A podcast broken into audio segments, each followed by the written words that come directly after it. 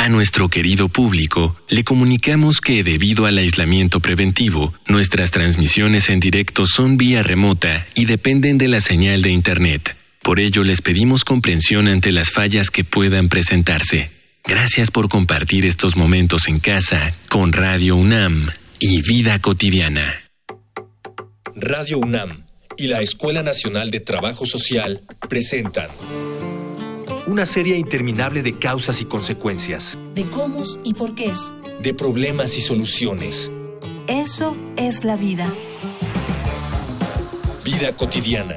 Sociedad en movimiento.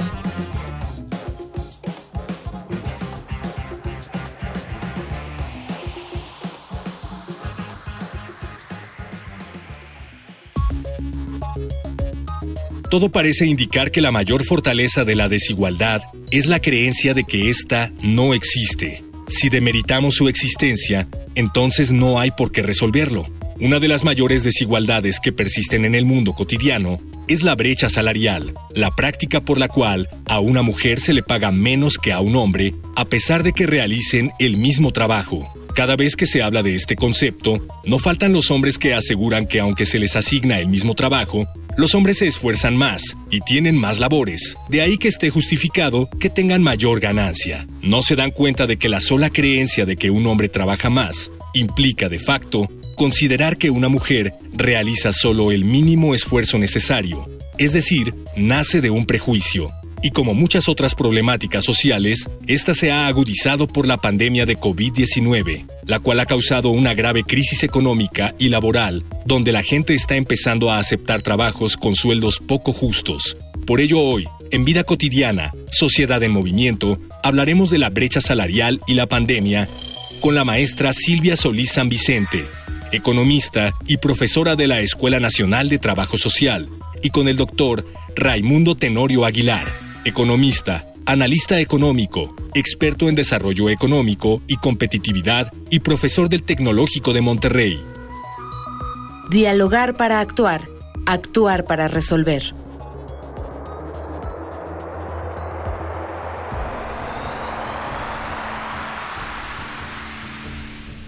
Soy Ángeles Casillas, como siempre, agradeciendo su preferencia. Ya lo escucharon en el cintillo de presentación. A partir de estos meses, ya casi van a ser un año, diez meses y cachito, estamos viviendo estos momentos de pandemia generada por por la COVID-19. Han sido muchos los cambios que hemos observado, que hemos experimentado en muchos ámbitos y por supuesto que el económico es también uno de ellos. Estamos encontrando un, elemento de análisis muy importante a este término que denominamos brecha salarial. Hoy vamos a hablar qué es esto de brecha salarial, cómo entenderla, cómo aprender de ella y cómo comprenderla mejor. Si tienen alguna duda vinculada con este tema, con esta brecha laboral y pandemia, por favor escriban estos datos de contacto que a continuación les compartimos. Facebook, Escuela Nacional de Trabajo Social, ENTS, UNAM.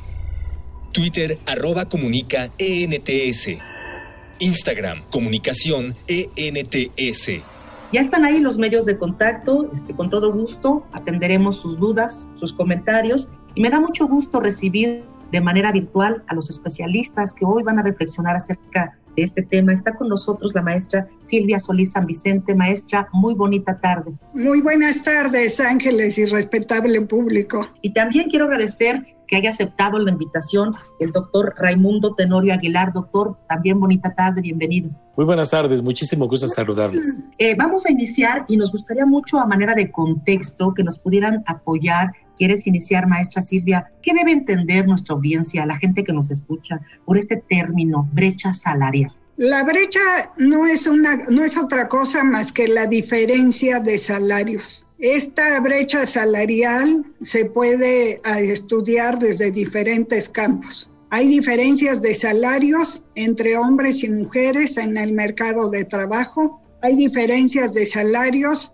por ejemplo, si atendemos a la relación México-Estados Unidos entre países. Hay diferencias de salarios por puestos de ocupación, pero en el caso de este programa de radio nos vamos a ocupar por la diferencia salarial que existe entre hombres y mujeres. Esta es lo que conocemos diferencia salarial por género. Gracias, maestra, por la acotación. Este, qué bueno que lo señalas así. Es la diferencia de salarios y que a nuestra audiencia, audiencia le queda muy claro. Hay muchas formas de ver esta diferencia. Ya lo señalas tú, la cuestión de género, lo que tiene que ver con puestos, lo que tiene que ver también entre países, entre lo que se ostenta, etcétera. Me gustaría que pudieras complementar, doctor, acerca de este término, porque hoy tenemos que reflexionar acerca de él.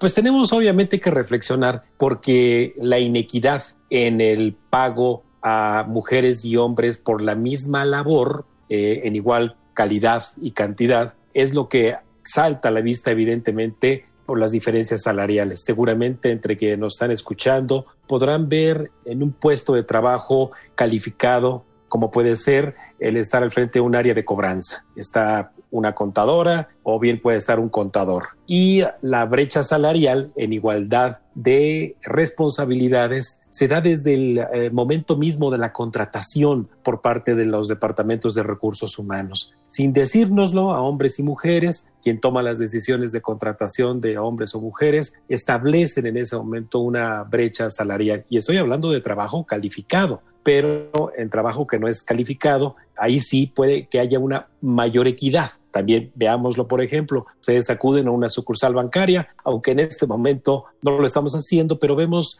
a jóvenes, una, una jovencita, un joven ahí de cajeros atendiéndonos en la ventanilla, y a mí en lo particular, a mí me consta, ahí sí hay igualdad de salario siendo que desempeñan el mismo trabajo, pero no tienen calificación profesional, cuando menos tienen el grado de preparatoria para estar ahí. Entonces, es, hay evidentemente estas diferencias de carácter salarial, tanto por la calificación del trabajo, como por jornadas equivalentes, como también por trabajo no calificado. Entonces, desde luego, la sociología misma nos ayuda a entender este fenómeno de la brecha salarial y para ello obviamente podríamos eh, seguir conversando para no, hacer monopolio de la palabra. Gracias, doctor. Entiendo entonces esta, esta diferencia, esta brecha salarial de la que ustedes señalan, que se da en diferentes ámbitos. Me parece que si hablamos de inequidad afecta más a las mujeres que a los hombres. Nos señalabas, doctor, que esto también tiene que ver con una especie como de a mayor preparación, mejores puestos o de toma de decisiones, se abre más la brecha, eso puede ser. Y, me gustaría mucho que, maestra Silvia nos pudieras decir por qué en, momentos como estos de, de confinamiento, de pandemia, esta brecha se ha hecho más visible. Para ubicar un poquito al público, diríamos que en México existen 51.1% mujeres. Eso quiere decir que hay más de 60 millones de mujeres y que a pesar de que 69 millones de la población son mujeres, y de esos 69 millones ya tienen edad de trabajar, solo trabajan en el mercado de en el mercado laboral, solo trabajan 37.7 millones de personas. Esta situación se ha hecho, o sea, trabajan mucho menos mujeres que hombres, a pesar de tener la igualdad en cuanto a población. Y esta situación se ha agudizado terriblemente con la pandemia. De ahí que vemos que mientras solo 37% de mujeres trabajaban y 62% de hombres trabajaban antes de la pandemia, en la pandemia, si nos ubicamos, antes de abril del 2020 teníamos que hubo una reducción a partir de abril del 2020 de 12 millones de personas ocupadas. Es decir, 12 millones de personas perdieron su trabajo. Y en esta pérdida de trabajo, las más afectadas fueron las, fueron las mujeres. La tasa de participación masculina, o sea, el número de hombres que trabajaba en abril del 2020 fue de 69.1%, pero las mujeres se redujeron de 45.4% a 36.4%. Y esto es lo que ocurre en el mercado que conocemos como un mercado laboral definido, o sea, un mercado que tiene contratos colectivos, prestaciones de trabajo y que en ese mercado de trabajo la reducción de la participación femenina se vio fuertemente afectada. Pero si aún con eso pasamos que en el sector informal se encuentran la mayoría de los trabajos femeninos, entonces el golpe de la pandemia al sector formal e informal fue impresionante. Gracias, maestra. Estas cifras que nos comparten ilustran mucho de lo que necesitamos reconocer en cuanto a esta inequidad entre hombres y mujeres. Les voy a invitar a unos datos que nos prepara producción. Vamos a una infografía social. Infografía social. La brecha salarial es la diferencia existente entre el salario medio de los hombres y las mujeres como porcentaje del salario medio de los hombres. Esta existe cuando el valor de trabajo de un hombre y una mujer es el mismo, pero el sueldo no. En 1919, la Organización Internacional del Trabajo reconoció como derecho fundamental a la igualdad de remuneración por género tiene su origen en la desigualdad en educación y oportunidades que se presentan en muchas zonas del mundo. Tradicionalmente a la mujer se le asocia con la crianza de los hijos, por lo que ven interrumpida su carrera profesional y todavía en algunas culturas se la considera más débil. No obstante, en países europeos como España, las mujeres superan a los hombres en cuestión de estudios superiores y aún así sufren de la brecha salarial. De acuerdo al Observatorio de Innovación Educativa del Tecnológico de Monterrey, en marzo de 2020, el 17% de las mujeres en la fuerza laboral del Reino Unido perdieron sus trabajos, 4% más que sus contrapartes masculinas. Durante el mes de abril, tan solo en Estados Unidos, las mujeres conformaban el 55% de los 20.5 millones de trabajos perdidos ante la crisis de salud. En la India, 60% de las personas que salieron de la fuerza laboral eran mujeres. En el caso de México, la Organización Internacional del Trabajo reveló que el 50% de las mujeres están en riesgo de perder su empleo como consecuencia de la pandemia, lo cual, muy posiblemente, extenderá la brecha de género en el mercado laboral mexicano. El Observatorio de Innovación Educativa informó que antes de la pandemia, las mujeres ya usaban un porcentaje mucho mayor de su tiempo realizando tareas domésticas, entre 4 y 5 horas diarias aproximadamente, mientras que el 74% de los hombres no invierten más de una hora diaria en este tipo de actividades. En un contexto post-pandemia, las necesidades de trabajo doméstico y de crianza han aumentado considerablemente, pues tanto hombres como mujeres pasan más tiempo en casa realizando estas tareas. Sin embargo, la distribución sigue siendo desigual. 68% de las mujeres aún invierten más tiempo en estas actividades, mientras que solo el 40% de los hombres las equiparan en horas de trabajo doméstico. Por otro lado, el porcentaje del tiempo invertido en el cuidado y educación de los hijos está un poco más equilibrado, con un 61% de las mujeres en comparación al 51% de los varones.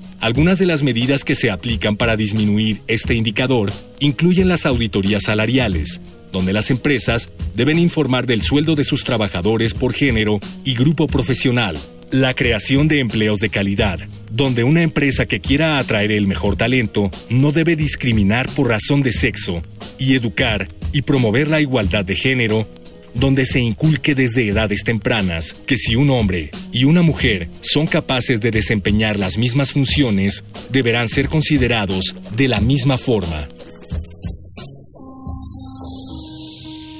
¿Hay alguna relación, doctor, que tiene que ver con que las mujeres dejaron de trabajar o, fueron despedidas, o qué relación tiene esto con que finalmente de manera tradicional es la mujer la que tiene la mayor, digamos, responsabilidad en el cuidado y la crianza de las y los hijos y tendría que ocupar un espacio distinto en, la familia para atender las necesidades de quienes pues finalmente tuvieron que confinarse. Sí, definitivamente es lo segundo de lo que señalas es el rol social que ha sido asignada a la mujer en la construcción misma de la familia. Desde el momento en el cual el proveedor de el ingreso para la familia le es asignado socialmente al hombre, pues la mujer si bien puede desempeñar una labor asalariada en el medio en el cual ella pueda desempeñarse, en cuanto asume el rol de ser la madre de familia, pues la obligación no solamente de guardar la salud en el periodo de gestación o de, o de pre-alumbramiento, bueno, pues tiene que abandonar su, su trabajo. Y en consecuencia en el periodo ya posparto, una vez que tiene a los hijos, se asigna ese rol social a la mujer de estar en casa al cuidado de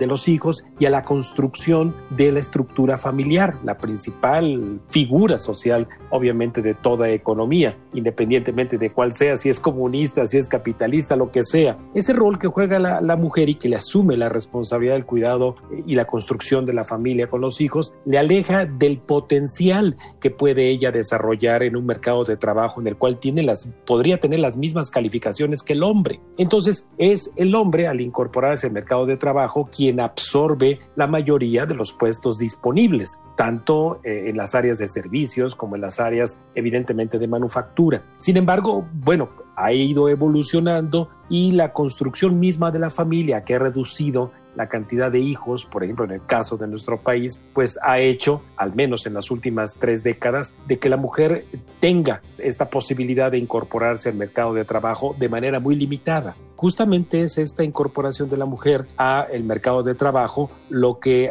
ha favorecido a ir construyendo la inequidad salarial para la mujer. Incluso el propio INEGI, soportado las propias cifras que daba la maestra Silvia, pues ha hecho, por ejemplo, estudios del trabajo no remunerado de las mujeres en el hogar. Es decir, si las mujeres que están en el hogar tuvieran asignado un salario equivalente a las horas que destinan al cuidado de los hijos, a la elaboración de alimentos, etcétera, tendrían una remuneración, de acuerdo a estos estudios, por ejemplo, del INEGI, un ingreso anual de entre 42 y 48 mil pesos y ya hablando de una cantidad muy castigada, pero sí tiene un valor económico lo que la mujer produce aún en el, en el cargo del hogar. Claro está que no es remunerado. Sí, efectivamente, inclusive cuando aludimos a la parte de, de algún estudio socioeconómico, algún estudio social, ¿Cuáles consideras tú, doctor, que son los principales problemas sociales que pudieran estar vinculados con esta diferencia de salarios por cuestiones de género?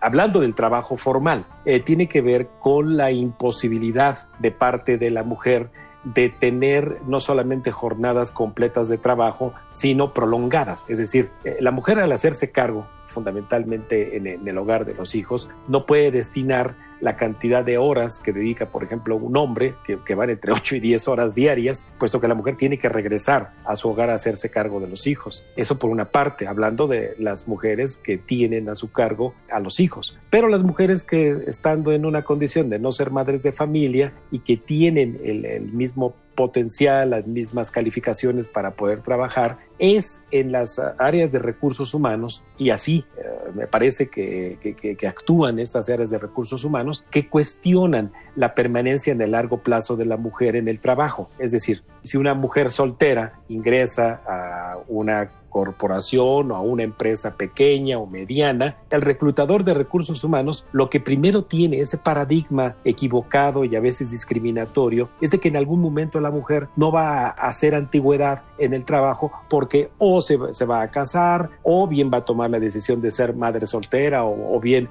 va a, a dedicarse al cuidado también de los padres. Entonces, es esta ficción que se causa en el mercado de trabajo lo que provoca que en las áreas de contratación no se establezcan también buenas condiciones de salario, aunque sabemos que la base salarial, que son las llamadas prestaciones de ley, ahí sí son igualitas para todos, ¿eh? pero el salario bruto que se percibe por una tarea asignada es donde las áreas de recursos humanos eh, lastimosamente eh, causan una discriminación. Hay un segmento que distingue a nuestro programa, un, segmento muy bonito porque habla justamente de testimonios alusivos a nuestra temática de esta brecha laboral. Les voy a invitar a Voces en Movimiento. Voces. Voces en movimiento. Soy Raimundo Campos Vázquez, soy doctor en Economía, soy profesor investigador en el Colegio de México. Sí, o sea, en México, eh, como en otros países, eh, existe una brecha salarial a favor de los hombres. Esta brecha salarial ha existido pues, desde que tenemos medición. No se puede decir que haya una razón específica, pero déjenme platicarles de varias razones potenciales. Y la primera es las horas de trabajo. Las mujeres dedican menores horas al mercado laboral que los hombres. Ahora, ¿por qué se debe que tienen menores horas? Pues bueno, hay muchas razones. puede ser las normas sociales de que las mujeres deben de encargarse de la casa, de los hijos, y entonces pues dediquen menos horas al mercado laboral. Otra posibilidad es de que puede que se sientan más inseguras en la vía pública que los hombres. Y pues entonces podría decidir no trabajar tantas horas para no salir en la noche, por ejemplo, o muy temprano. Otro lado es la parte de discriminación directa. De los casos que más recibe con APREP es el caso de despido por embarazo o contratación que no se da por temor a que una mujer quede embarazada. Otra restricción puede ser la oferta de cuidados infantiles. Entonces, si ahorita los niños no pueden ir a la escuela, si no hay guardería, si no hay escuela, entonces, pues la persona por normas sociales y razones culturales deja el mercado laboral, en este caso están siendo las mujeres. Y eso es lo que estamos observando en los datos, que las mujeres salieron masivamente con la pandemia y apenas están regresando eventualmente, pero no hemos llegado todavía ni de cerca a lo que teníamos antes de la pandemia, en caso de participación de las mujeres. Esto cabe decir en un contexto donde en México la participación laboral femenina es de las más bajas del mundo. O sea, ya de por sí la participación laboral femenina era muy baja, con la pandemia bajó todavía más y todavía no llegamos al nivel donde estábamos antes de la pandemia. Está con nosotros la maestra Silvia Solís, el doctor Raimundo Tenorio y podríamos, maestra Solís, hay iniciativas, propuestas del gobierno federal para ir trabajando sobre tener una mayor equidad entre hombres y mujeres con relación al tema. Propuestas así concretas del gobierno federal no podríamos decir que están así sobre la mesa, pero sí podríamos decir que es muy importante que el gobierno federal reconozca que el problema del trabajo femenino y la diferencia salarial entre hombres y mujeres es un problema de amplísimo interés para la política laboral y en especial para la política pública. Para la política laboral porque la participación femenina ha venido creciendo considerablemente y la política laboral no debe ser discriminatoria, es decir, no debería para el mismo puesto, ocupación y calificación del trabajo haber diferenciales de salario entre el hombre y la mujer. Y para la política social, porque esta idea de que las mujeres están en su casa cuidando a los niños, esa es una idea equivocada. Las jefaturas femeninas han crecido, es decir, por jefatura femenina entendemos la mujer que está al frente del sustento de una familia. 10 millones de hogares mexicanos dependen del trabajo de una mujer. Y esto tiene mucho que ver con la política social, porque si, si queremos hablar de igualdad social, entonces debemos dar oportunidades a quienes están al frente de los hogares. Entre 2008 y 2018, las jefaturas femeninas crecieron en México 12%, mientras que las masculinas solo crecieron 4%. Esto quiere decir que las mujeres están sustituyendo a los hombres en el sustento de los hogares y que esto debería ser una fuerte importancia para la política pública porque eso es el trabajo femenino el que está sacando al frente a los hogares mexicanos. Y ese trabajo femenino tiene una brecha de ingresos importantes de diferencias. Y esto está reflejando una diferencia salarial enorme que debe acotarse por el bien de los hogares y por el bien de la economía del país. Y la presencia de las mujeres para hacer frente a los hogares está perfectamente ya identificada. Y esto quiere decir que la política laboral debe tener una atención especial al trabajo femenino y debe concretar acciones para disminuir la brecha de salarios.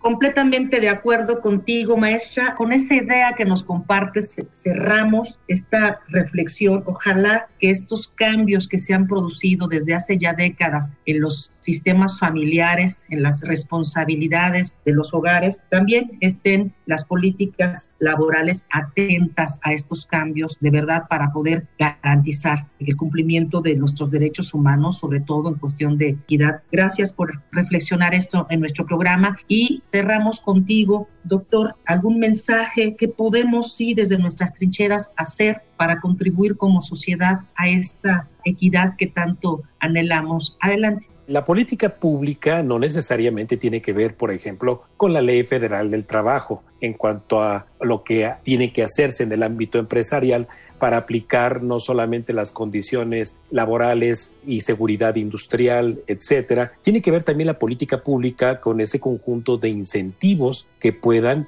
ponerse sobre la mesa a, la política empresarial, porque yo les puedo decir que desde la política empresarial sí se han impulsado iniciativas para poder hacer más equitativa la percepción salarial entre hombres y mujeres. El incentivo, por ejemplo, que se requiere desde la política pública en materia, por ejemplo, de seguridad social, se fortalezcan los programas, por ejemplo, de subsidio al apoyo a la mujer para la atención, por ejemplo, en guarderías, ¿de acuerdo? Eso ayuda bastante desde la política pública a que la mujer pueda contar con las condiciones de no abandonar su ah, trabajo, seguir creciendo en el ámbito salarial y en el, ámbito de las oportunidades, pero ese, ese tipo de apoyos sí corresponden a ese conjunto de la política pública que, repito, poco tiene la ley federal de trabajo, sino más bien con este conjunto de incentivos. Hay entidades federativas en nuestro país, a mí me consta, que los gobiernos locales, en, el esfuerzo que pueden hacer de política pública local, sí otorgan un conjunto de incentivos a las trabajadoras, particularmente, por ejemplo, en la frontera norte de nuestro país. Por eso es que vemos que las empresas insisten mucho con las autoridades en que mujeres, por ejemplo, que trabajan en la industria maquiladora, electrónica, de autopartes, textil tengan esos incentivos por sus aptitudes mismas, por estas habilidades intrínsecas que tiene la delicadeza del trabajo de la mujer para el tipo de trabajo de manufactura que se requiere. Entonces, eh, repito, hay gobiernos locales que han avanzado más en esto que el propio gobierno federal y bueno, pues será eh, cuestión de compartir las buenas prácticas entre gobiernos locales para que se pueda conformar una política pública nacional que incluso favorezca la movilidad del trabajo en la mujer. Gracias, doctor. Muy buen cierre de programa. Nos quedamos con esto. Ojalá, ojalá que sean más los incentivos, ojalá que haya una, una verdadera, fortalecida política pública para apoyar en este tema a las mujeres. Agradezco muchísimo el que hayan compartido con nosotros, maestra Silvia Solís, doctor Raimundo Tenorio, en nuestro muy cortito programa. También quiero agradecer a quienes hacen posible en producción todo esto. Hay mucha gente que nos apoya atrás, obviamente nuestro productor Miguel Alvarado, muchas gracias. En la información Carolina Cortés, Georgina Monroy, la coordinación de Araceli Borja, el apoyo técnico fundamental de Mónica Escobar y en particular a todas las personas que nos llaman, que nos escriben con algunos temas que nos proponen y con gusto de verdad los ponemos a la mesa. Yo soy Ángeles Casillas, me despido deseándoles un excelente fin de semana. Vida cotidiana es una coproducción entre Radio UNAM y la Escuela Nacional de Trabajo Social.